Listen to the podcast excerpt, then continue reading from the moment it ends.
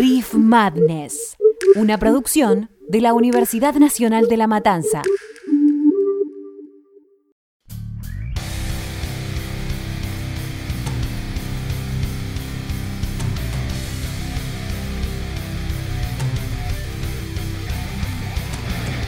Sean bienvenidos al cuarto episodio de Riff Madness Maníacos, el podcast donde hablamos de metal en sus distintas ramas y categorías y, en definitiva, expresamos nuestro amor por el género musical.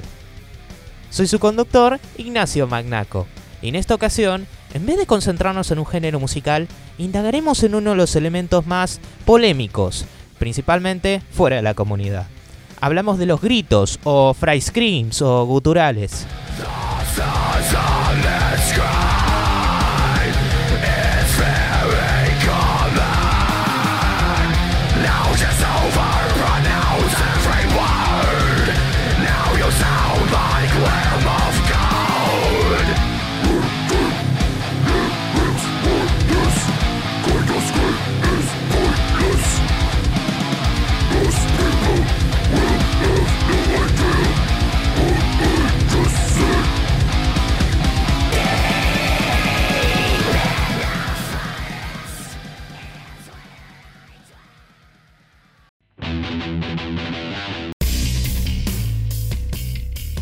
Pesar de que son comúnmente aceptados e incluso aclamados de parte de los metaleros, es sorpresivamente de las cosas que más se critica de los no entusiastas.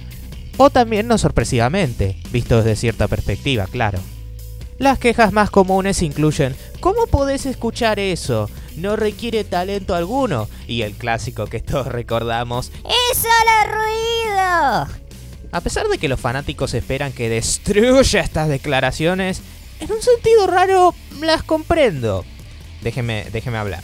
El metal es un género musical particular y uno que, más allá de sus asociaciones con el rock, puede realmente apartarse del resto. Y en ese sentido es un latigazo de contraste comparado con lo encontrado en el pop y rap contemporáneo en especial. Eso no es decir que concuerdo con estas declaraciones. ¡Oh no, mi señor!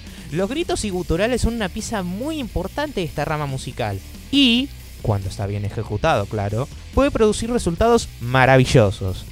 Estos sonidos e instrumentos presentes en las canciones sorpresivamente se pueden vincular con los sonidos que hace un bebé recién nacido, particularmente a la hora del llanto y gritos intensos de la criatura. No me malinterpreten, no digo que el metal sea infantil, más lo contrario.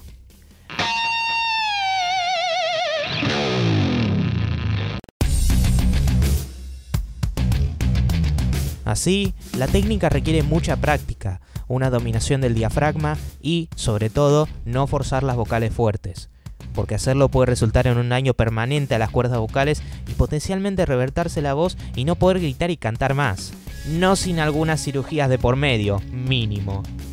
Es cierto que existe tal cosa como el talento natural, pero si no se dominan las técnicas, toda esa habilidad tranquilamente se puede perder. Les sorprendería saber que algunos de los más destacados del uso de guturales simplemente practican y calientan cantando nada más. Pero ¿de qué manera es usado en el metal? Examinemos algunos ejemplos. Para empezar, tenemos los escenarios en los que se combinan los guturales con un canto comúnmente agudo, con una estructura típica de los primeros presentándose en las estrofas y los segundos en los estribillos. Y es comúnmente encontrado en el metalcore y el death metal melódico, un ejemplo es la banda australiana The Amity Affliction, con su tema The Way Down, donde la temática de la depresión se amplifica con los intensos gritos de Joel Birch y los cantos suaves de Aaron Stringer, creando una armonía muy equilibrada.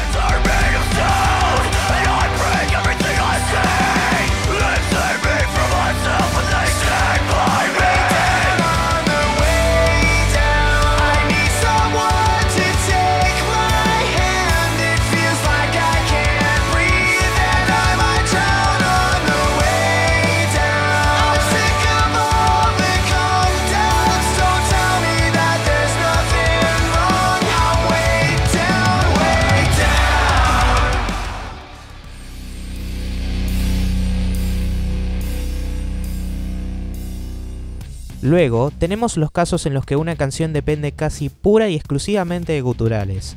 Es encontrado más que nada en deathcore, black metal y death metal, con un objetivo más enfocado a generar un clima de pura adrenalina y caos, representado con los repetidos riffs y estructura. Una banda que es icónica del deathcore es Suicide Silence, con su tema You Only Live Once.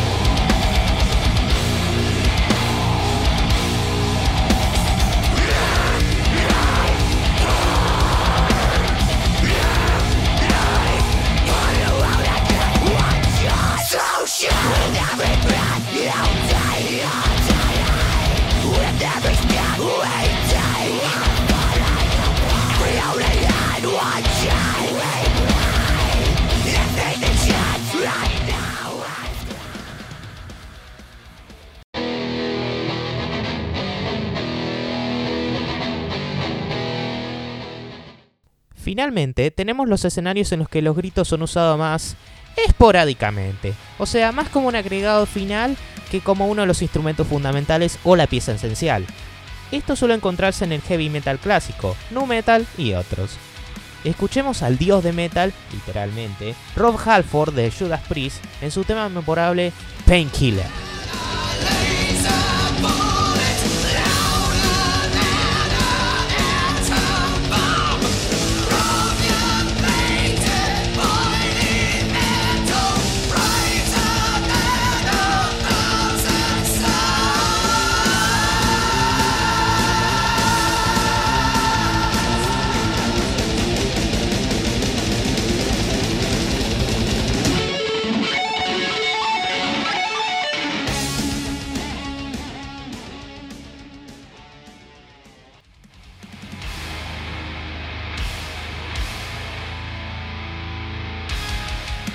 Espero que estos ejemplos les hayan demostrado que los gritos en el metal no son simple ruido y requieren mucha habilidad para dominar y controlar.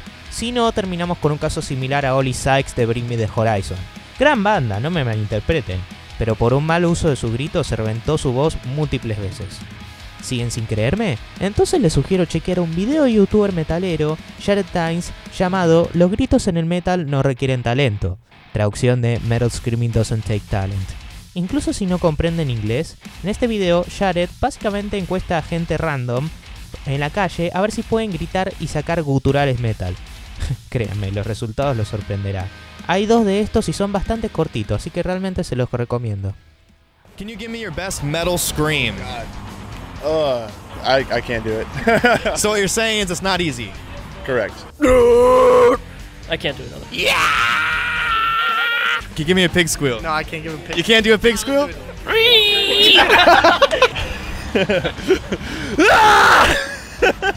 Can you give me your best metal scream? Nope. No. okay.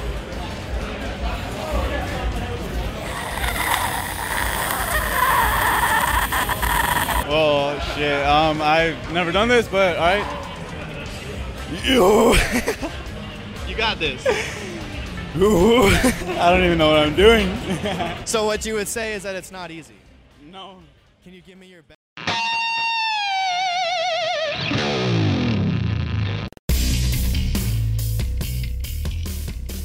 Además, que alguien grite o que haga guturales no necesariamente se traduce a que cante mal. A ver, sí hay casos en los que algunos gritadores no están hechos para el canto. Pero también hubo más de un par de escenarios en los que intentaron canto y no les salió para nada mal. Los guturales no son un reemplazo o sobrecompensación, son un instrumento diferente e independiente del metal y se debe tratar como tal.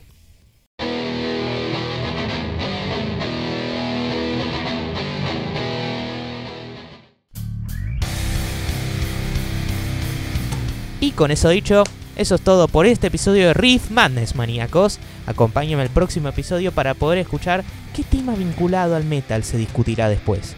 Muchas gracias por escuchar, viva bien y que prospere el metal.